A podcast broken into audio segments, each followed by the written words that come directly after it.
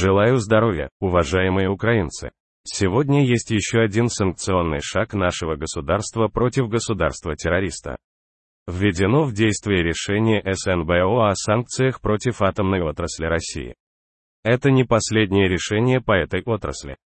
Смысл наших шагов также и в том, чтобы поддержать усилия наших дипломатов по расширению глобальных санкций на эту часть российской машины агрессии. Россия – это единственное государство в мире, которое позволяет своим военным обстреливать атомные станции и использовать АЭС как прикрытие для обстрелов. Российские ракеты неоднократно следовали по траекториям над ядерными объектами Украины. Также государство-террорист использует атомную отрасль как один из элементов внешней экспансии. Для давления на другие страны. Для соответствующих угроз суверенитету других государств. Все это – достаточные причины, чтобы и атомная отрасль России была под глобальными санкциями. Мы работаем над этим с нашими партнерами. Продолжаем также дипломатический марафон для того, чтобы не допустить использования Кремлем мирового спорта и олимпийского движения для своей пропаганды. Представителям государства-террориста не место на Олимпиаде и международных турнирах. Украина направила соответствующие письма компаниям, которые оказывают наибольшую поддержку Международному олимпийскому комитету.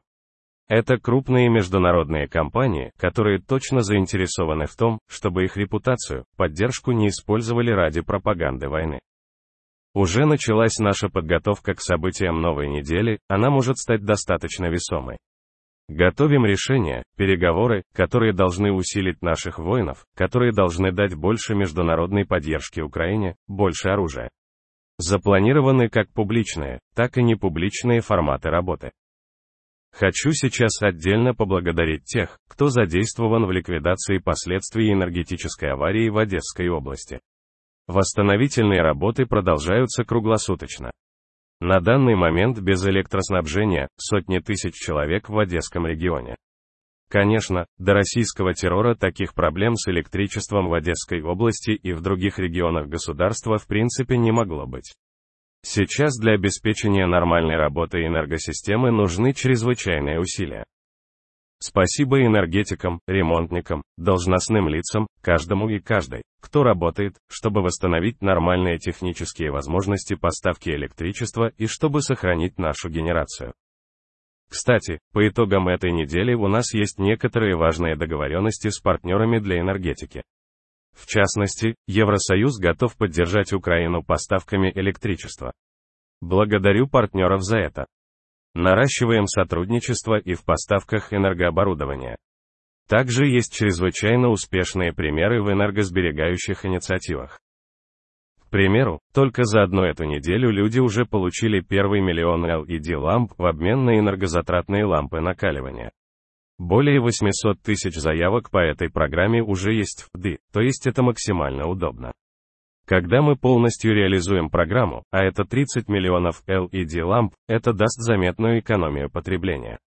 Я благодарю госпожу президента Еврокомиссии, госпожу Урсулу фон дер Ляйен, за поддержку этой инициативы. Отдельно по фронту.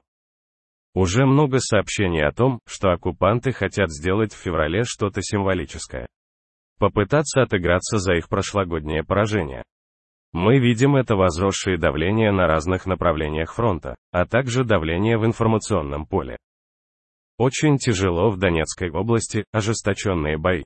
Но как бы ни было тяжело и каким бы ни было давление, мы должны выстоять.